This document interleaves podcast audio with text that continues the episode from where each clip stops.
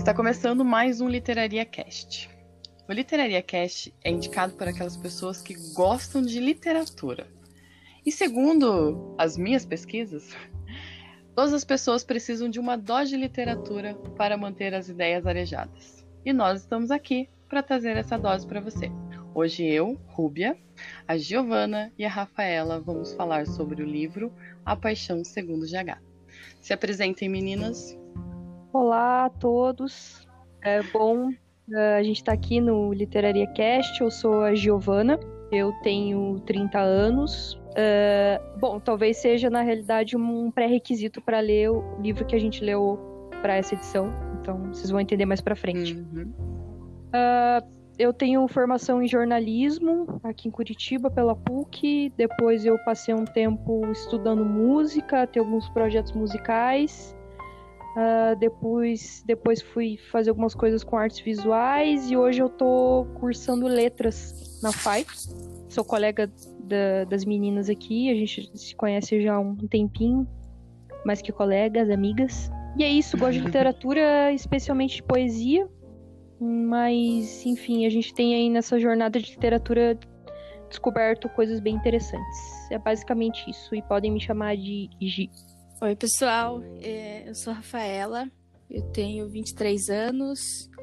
É, como a Gia, eu também tenho formação em jornalismo, trabalho na área e agora eu tô me aventurando aí pelo mundo da literatura é, com as meninas, né? A gente tem o Literaria, que é um projeto muito especial pra gente e com esse projeto agora de podcast, a gente espera que vocês é, na verdade, a gente espera se aproximar um pouco mais né, da, do nosso público e discutir literatura, falar sobre literatura, que, ao meu ver, é o que, que nos motiva aí, né? Principalmente agora, nesse mundo tão desolador. E a gente lê Clarice para melhorar, né? E você, Rúbia? Um Quem és oh, tu? Eu, eu, eu sou a Rúbia, tenho 31 anos e meio. Sou a mais velha da galera. Uh, faço letras, é minha primeira formação. E sou apaixonada por literatura. Demorei um pouquinho para entrar na faculdade, mas é, o tempo é relativo.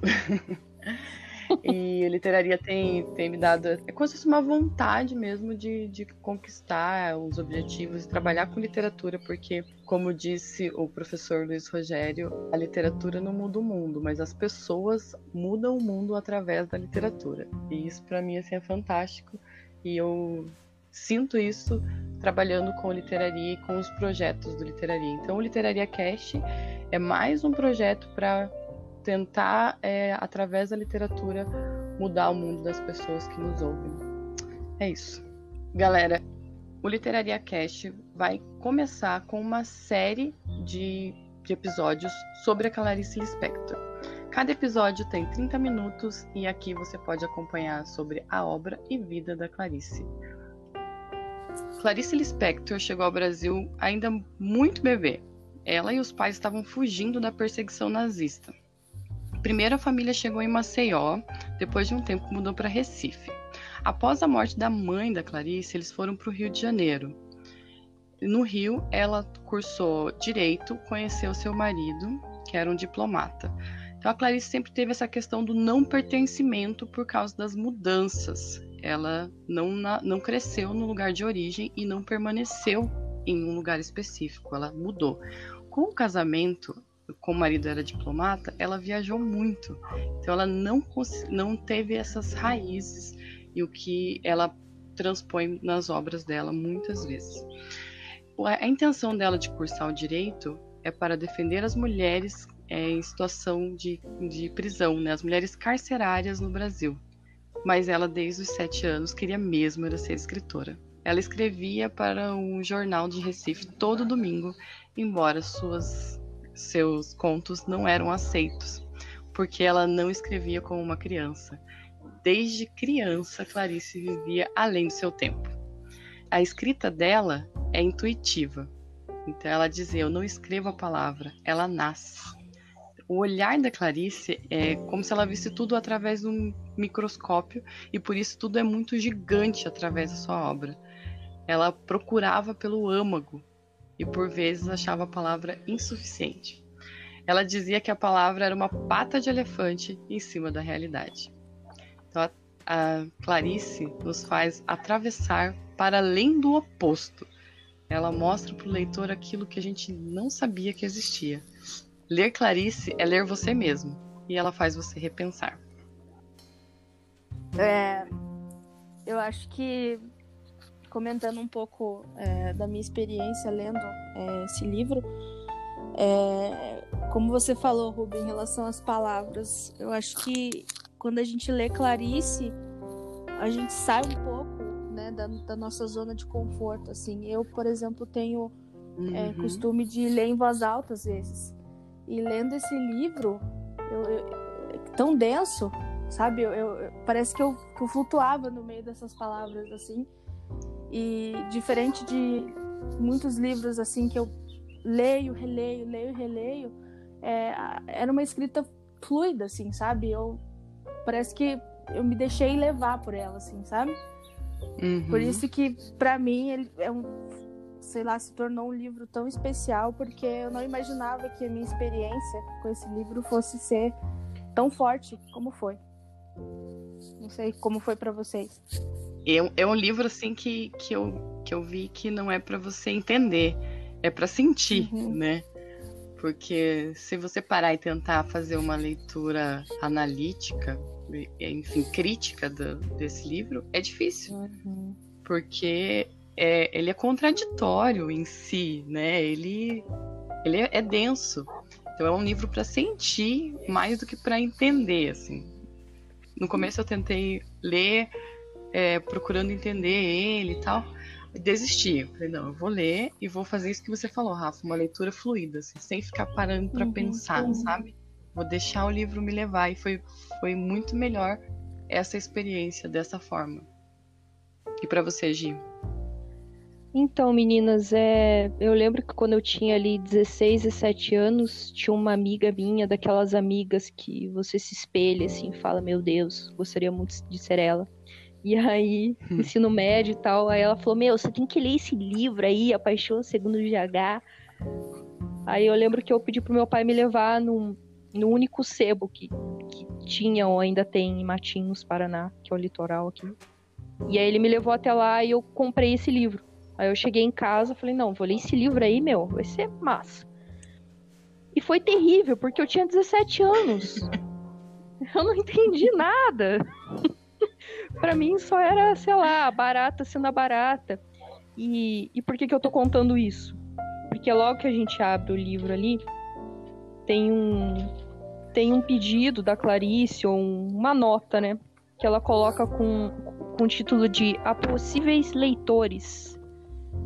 Este livro é como um livro qualquer, mas eu ficaria contente se fosse lido apenas por pessoas de alma já formada ou seja, com 17 anos vai ser muito complexo você ler esse livro, entende? Você tem que ter, você precisa ter passado por algumas coisas. E isso que vocês comentaram sobre essa esse mergulho, né, que uma hora não faz mais sentido querer é, analisar de forma concreta todos os parágrafos e ver o que ela está falando. É, tem muito a ver com pessoas de alma formada, eu acho, assim. No momento, chega um momento que você desiste de tentar entender o que tá rolando na vida, você só tá vivendo. Exatamente. Na adolescência, você tem muito esse controle, né? Eu lembro de ter uma adolescência que é, a adolescência tem essa coisa de você precisa ter uma verdade muito fixa, né? Eu, então, se eu sou do metal, eu sou muito do metal, assim. E aí você vai crescendo. Você precisa se afirmar, né? É, natural. E você vai crescendo e percebe que esse livro traz essa coisa assim de que a vida é, é uma fluidez, é paradoxal, que nem você disse, Ruby. É, é, eu tava até comentando com, com uma amiga minha isso que você falou, de que quando a gente lê esse livro em diversas fases da nossa vida, a gente vai ter um tipo de identificação com ele, né? Porque lendo agora, eu me senti muito mais como a GH cheia de questionamentos em relação à vida, sabe? Sim. talvez num, num futuro, não sei, pra, perto dos 30, perto dos 40, dos 50, a gente tenha outro tipo de identificação é, com essa escrita, porque, como eu não canso de falar, é uma, é uma escrita muito densa, sabe? Que, uhum. que te tira ali do, do, do teu centro, da sua zona de conforto. E eu vejo que a, nas obras da Clarice, e nessa em especial, ela conversa muito com a gente, né? Com o leitor. Então você é, lê e, e, sente de acordo com aquilo que você está vivendo. Como a Gi falou, com 17 anos, você vai ler com essa vivência dos 17. E daí quando você lê depois, é outra vivência, você já teve outras experiências, já vem com uma outra bagagem.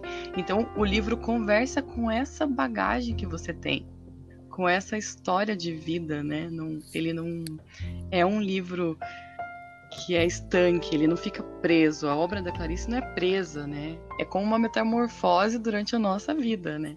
Eu, eu sinto isso, assim. E esse é um livro bem polêmico, né? E teve alguns professores que chegaram para Clarice e falaram que eles não entendiam o livro. E ela falava, não é para entender. Acho que foi na própria na própria entrevista dela, aquela entrevista fatídica lá, que é um pouco antes dela uhum. morrer, na cultura que ela comenta que a literatura dela naquela época, né, que ali é o, é o meio dos anos 70, 1974, naquele momento era vista muito muito mais é, observada pelo meio acadêmico assim que eu acho que talvez estivesse uhum. uma tentativa de entender onde encaixar Clarice Lispector. E faz muito sentido porque como é uma, uma literatura muito densa introspectiva né é, realmente as editoras deviam entrar um pouco em pânico assim sobre quem vai comprar isso aqui né. Essa entrevista dela foi muito marcante porque ela fala de toda toda a obra né ah, sim, é. Aquela entrevista lá você tem que estar tá preparado para ver ela. Sim, e, outra coisa que você precisa rever, né? É, Quanto você mais você vai conhecendo a Clarice, você assiste a entrevista é. e percebe o ponto de vista dela, percebe, é, tenta pelo menos perceber aquilo que ela quis mostrar. Interessante como esse livro se opõe à Hora da Estrela, porque a GH, ela é uma burguesa, né? Ela é uma mulher que mora numa cobertura, ela é rica. É, ela... Totalmente o oposto Sim. da Macabeia. E mesmo sendo oposto da Macabeia, ela causa o mesmo efeito que causa a Hora da Estrela, que você se enxerga ali no personagem, né? Você consegue se encontrar em alguns momentos na personagem. É muito doido isso. É, a coisa da Hora da Estrela tem a primeira experiência mais concreta da Clarice com a coisa da temática social, né? Que até então uhum. a Clarice estava muito submersa em temas muito sub subjetivos e introspectivos, enfim. E a Hora da Estrela surge como uma, uma apresentação ali da Clarice tratando de temas sociais. Mas o que eu acho interessante, Ruba, que você falou desse contraponto, né, entre a Hora da Estrela uhum. e a GH, eu acho que o que tem em comum ali é como ela trata o banal e o trivial, sabe? Porque essa GH, Sim. mulher GH, parte de coisas muito banais, como por exemplo limpar um quarto para coisas muito extraordinárias, que é a experiência de uma busca pessoal e de um renascimento.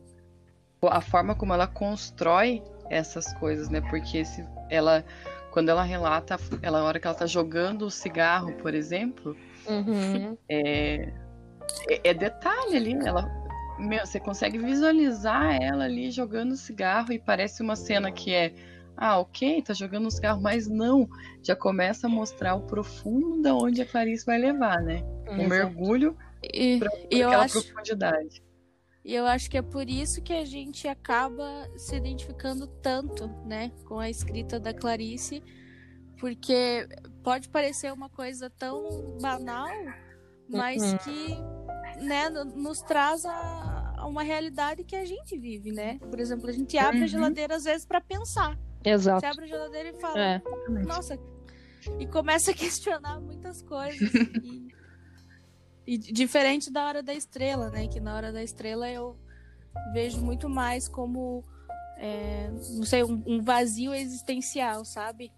E no, na Paixão Segundo GH é mais diversas indagações assim a respeito da vida e etc. Sim. Exato, é. é uma enxurrada, né, de indagações, assim, o tempo inteiro a cabeça funcionando a milhão. Ela se questiona, ela faz a gente se questionar o tempo todo daquilo que a gente já sabe, né? Não é vazio. É o, o tanto de coisa que existe dentro, na verdade. É. O que é um abismo, né? Certa uhum. parte do livro ali ela fala sobre o abismo e, e eu me vi me indagando, nossa, um abismo, assim. Às vezes eu me sinto num abismo, entendeu? E eu acho fascinante como a gente mergulha dentro da, da, da história, sabe? Ela leva a gente para esse mergulho mesmo, né? Então, eu fiquei pensando sobre a, é, um trecho que tem logo no início ali do livro, que é a terceira perna, né? A famosa terceira perna. Não tão famosa quanto uhum. a barata, mas famosa. E eu lembro que lá, jovem, ainda cheia de sonhos, eu, eu fiquei me questionando lá. Tá, mas o que, que ela quer dizer com essa terceira perna, essa coisa que, que falta, mas que ao mesmo tempo não falta? E dessa vez, com essa leitura, eu fiquei uh, tentando classificar essa terceira perna como possivelmente, pelo menos para mim, né? Coisas que a gente vai entulhando hum. ali na nossa vida e que não servem mais mas que elas continuam ali como uma terceira perna, né? Até que chega o um momento na narrativa Sim. que ela precisa se livrar daquilo para seguir a coisa toda, né? Eu vejo esse livro muito com, com, esse, com esse ponto de visão que você falou mesmo. De ter que sair dessa zona de conforto, né? É. Uhum. E, e se movimentar. Esse estranhamento, esse espanto, né, que a Clarice traz, faz a gente entrar em movimento, né? Faz a gente sair do lugar de, de, da zona de conforto e ir para um uhum. outro lugar para ver expandir, né, para poder ver a vida de cima, digamos assim, de cima por, por poder enxergar melhor, sabe? É, eu, eu prestei atenção em como ela fala da questão do silêncio na obra. Faz a gente pensar realmente nesse silêncio né, que ela traz nessa. É, tem uma frase que ela fala que gritou quando viu a barata, mas ela gritou no silêncio, e daí no silêncio ela percebeu que ela não tinha gritado. Ah, é maravilhoso. Esse paradoxo da Clarice é sensacional. É, mas tem partes que eu, que eu considero engraçadas, assim, que também é necessário para dar um respiro nessa toda essa densidade, né? Que é. Uhum. Eu poderia destacar aqui quando ela começa a narrar a fisionomia da barata. E eu acho muito engraçado que ela começa falando assim: é, o que sempre me reputar em baratas é que elas são obsoletas e, no entanto, atuais. Eu achei muito engraçado isso, cara. Aí ela, ela corre falando que, pô, as baratas estão aí desde que a Terra é Terra. Elas viram a formação do petróleo, viram a formação Sim. do carvão no fundo. E daí ela comenta que eu sabia que as baratas existiam há mais de um mês sem alimento ou água.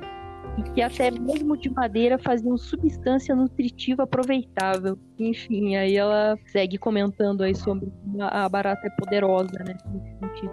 Tem outro trecho que ela coloca também, é a barata é pura sedução. Cílios, cílios pestanejando que chamam. É, é sensacional, né?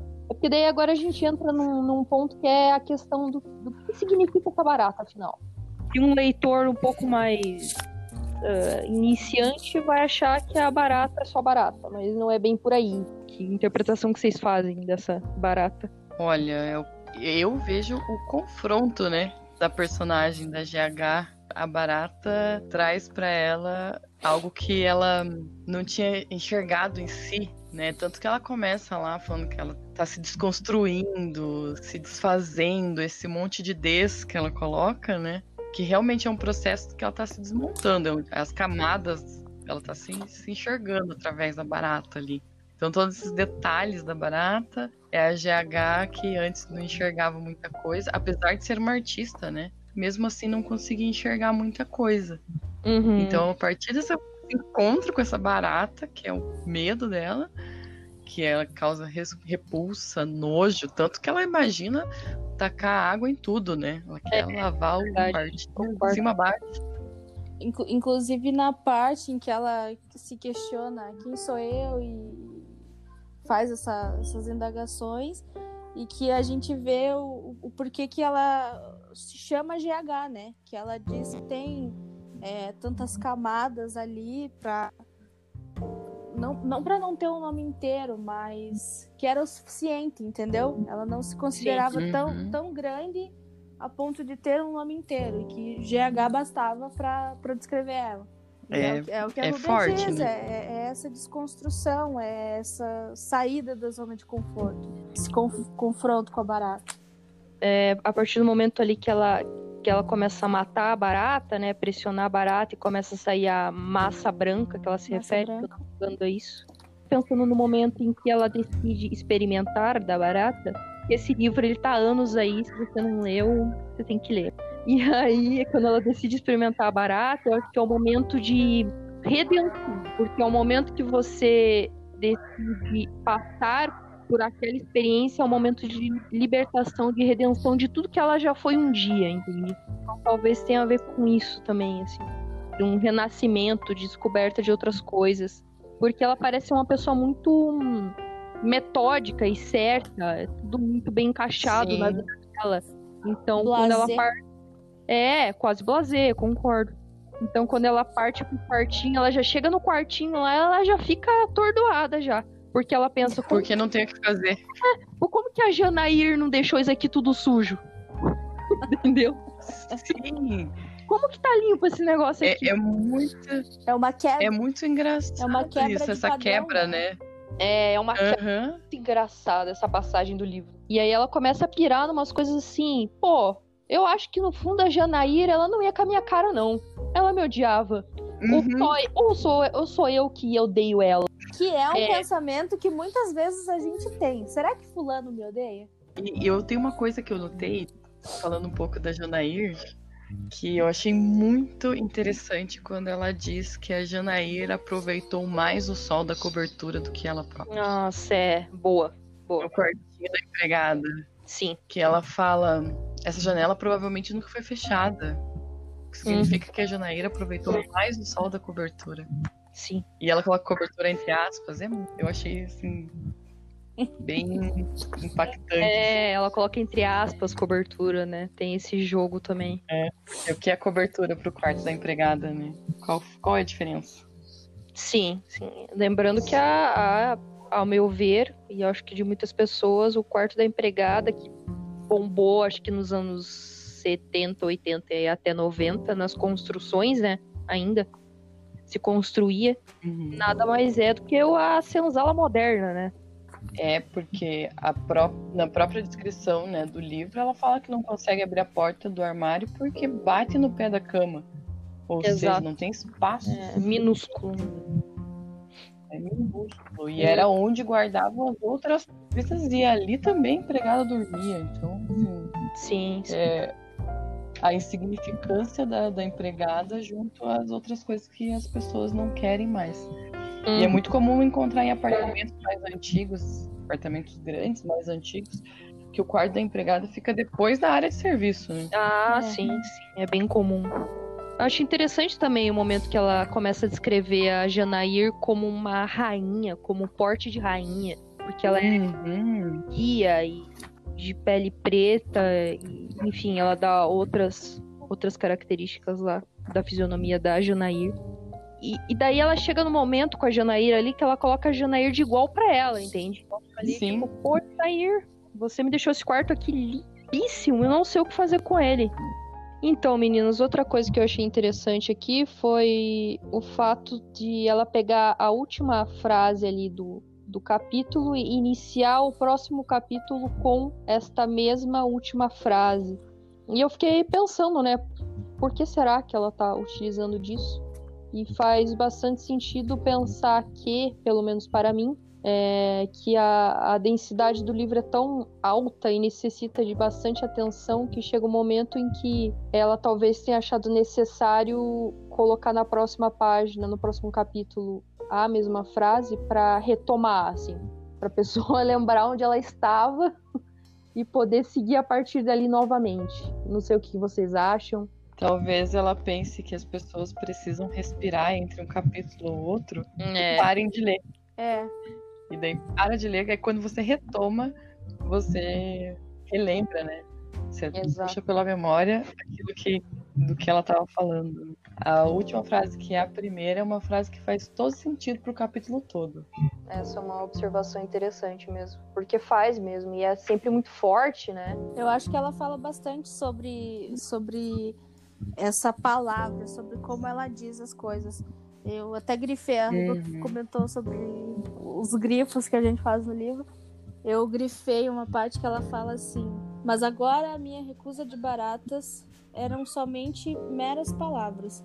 E eu também sabia que na hora de minha morte eu também não seria traduzível por palavras. Então, assim, quando Nossa, você quando você lê isso, você internaliza isso, é de toca bastante.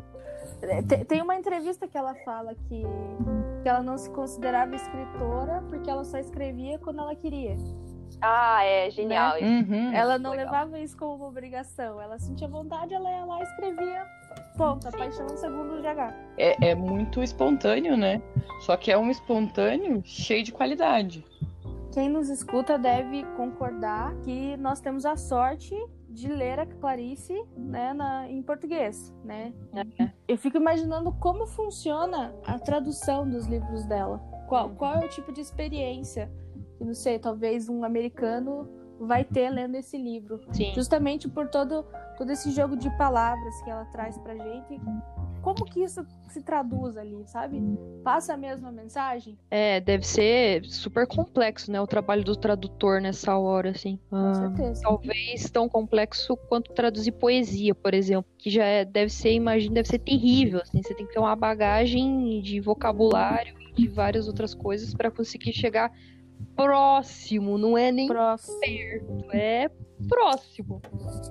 E a Clarice com toda essa densidade, que foi uma palavra que a gente usou, a gente usou bastante aqui, uh, deve ser tão complexo quanto, eu acho. É super necessário, né? Porque ocorre essa coisa eurocêntrica dos grandes escritores da literatura uhum. mundial, como a Virginia Woolf, uhum. sei lá quem mais quem.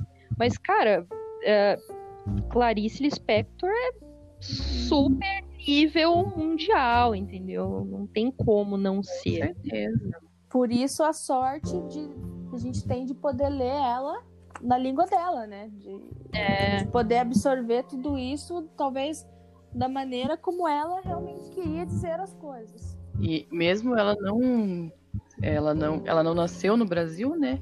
Ela se ela era apaixonada pelo Brasil uhum. e tinha muito orgulho de dizer que era brasileira, que português é. era a sua língua. Sim.